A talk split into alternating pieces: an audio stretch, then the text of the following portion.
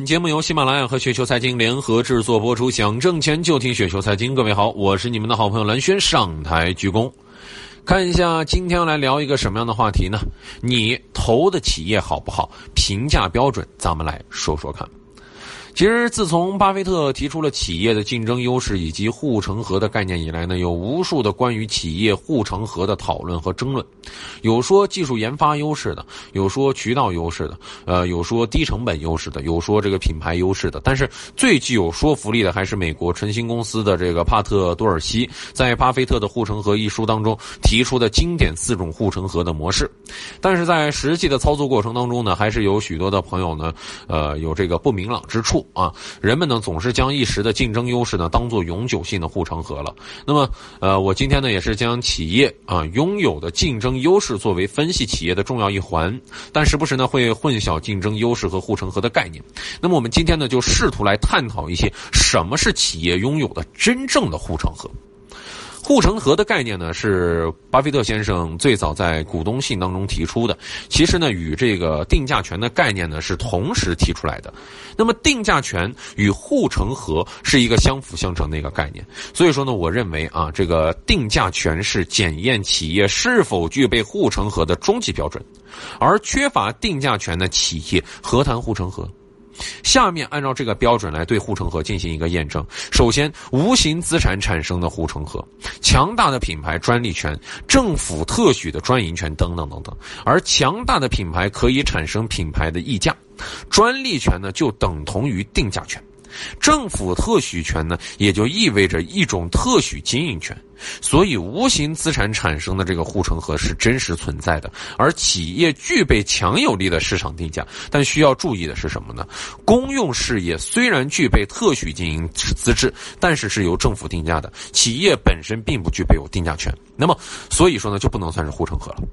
而第二种呢，是客户转化成了本呃原本产生的这种呃护城河，起亚呃不是起亚去了啊，各位一定要大家要多加留意，这个企业出售的产品呢，或者是服务，让客户可以说是难以割舍，这就形成了一种让企业拥有的定价权。比如说，企业用的这个财务软件一旦确定品牌就很难更改；IT 服务一旦选用了 IBM 软件就被终身捆绑了。通用电气的飞机发动机很难被波音更换掉，一旦客户产生了较高的这种转化成本，则轻易是不会更换服务商的。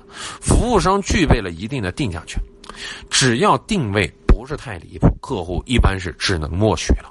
所以说，这是一种真实存在的护城河。而第三就是低成本优势的产生的护城河。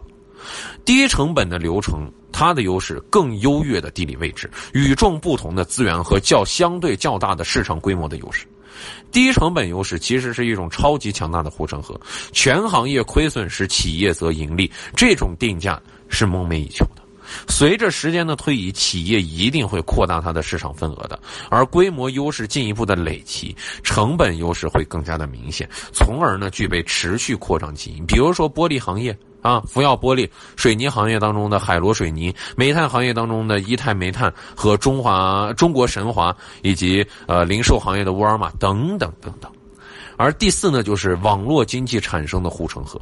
首先，如果一种商品或者是服务的价值随客户人数的增加而增加，那么企业就可以受益于网络效应，如美国运通的信用卡业务、微软的 Windows 操作系统，还有呢，就是网络效应在信息类和知识转移型当中的呃更为常见，比如说呢，阿里巴巴、QQ 呃等等等等。那网络聚集这种效应呢，呃，就是人们常说的大平台效应，比如说像百度搜索、微信、QQ、淘。淘宝、京东、携程均以非常强大的这种形式平台，平台一旦形成，巨大的这种流量效应呢，使得成本均摊后微不足道，定价权坚不可摧，所以平台效应是高科技领域最强的护城河了。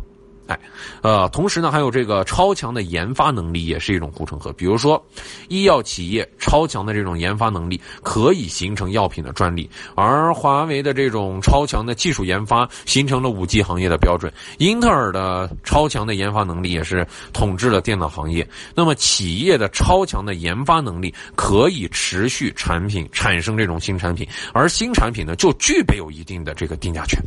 那么等其他企业跟进以后，那么其二代产品已经面世了，那么重新开始新一轮的定价了。所以说，这个呢是很具有优势的。好了，各位听友，如果说您觉得刚才说的还稍微有道理，或稍微有点意思的话，就请速速添加关注我。当然也可以我们的微信公众号啊，直接来搜索雪球，直接搜索雪球就可以了。我是好人文真诚，我是你们好朋友蓝轩，让我们下下期节目时间，各位不见不散喽。